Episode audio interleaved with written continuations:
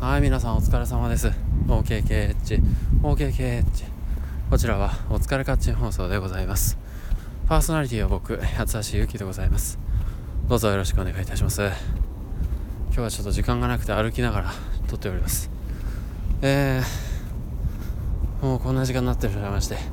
ただですね、えー、友人たちにちょっとオーディション用のボイスサンプルを、えー、いろいろ考えてもらっていて非常に納得のいく出来が出来のものができたのであとはこれを提出するだけですね。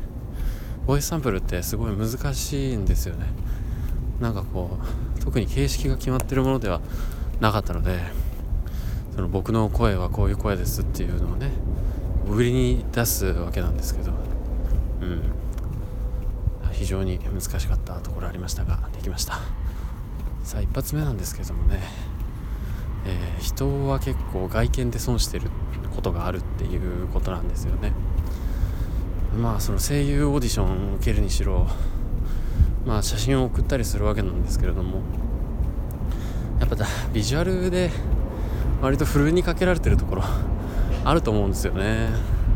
なんかそのビジュアルを見ただけで割とどういう声が出てくるかっていうのって人間も割と分かっちゃうっていうところあるんじゃないでしょうかね。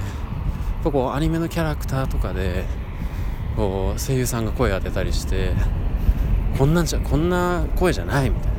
全然漫画の感じと合ってないみたいなことをね言われるじゃないですかたまに。っていうことはやっぱり人間ビジュアルから得られるその声の情報っていうのは結構でかいと思うんですよね。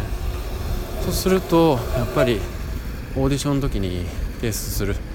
写真？そこにはもう少し気合を入れた方が良かったのかなっていう気もしてます。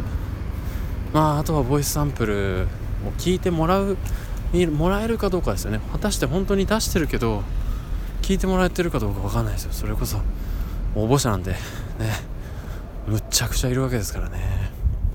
だから最初の第一関門突破の鍵がもしビジュアルにあるんだったら自分はもう少しやっとかなあかんなとふうに思います。はい。でビジュアルの話だったんですけど2本目そうですね。2本目はそのビジュアルをどうしたらいいのかっていうところですよね。そのなんか友達の方が言ってたんですけど、えっと、先輩ですね。あの中村獅童はあまだ始まってなかった。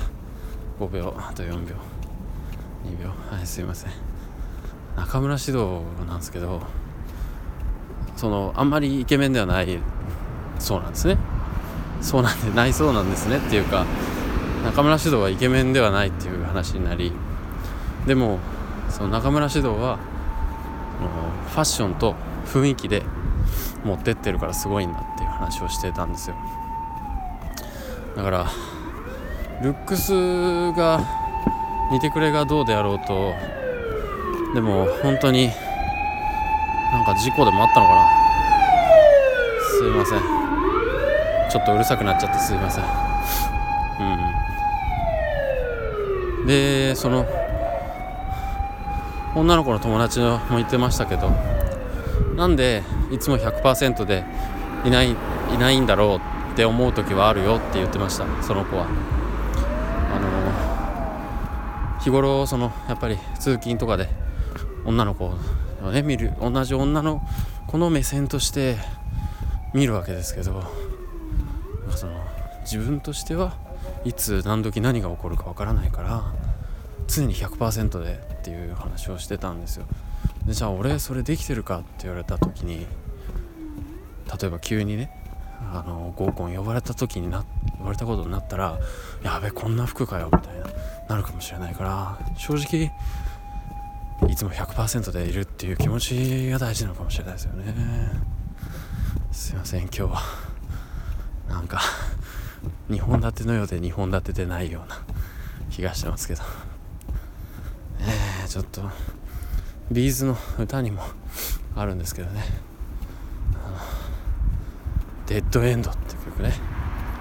今までやってきたことはまだやめちゃいけない。だからこの放送もちゃんと続けていきます。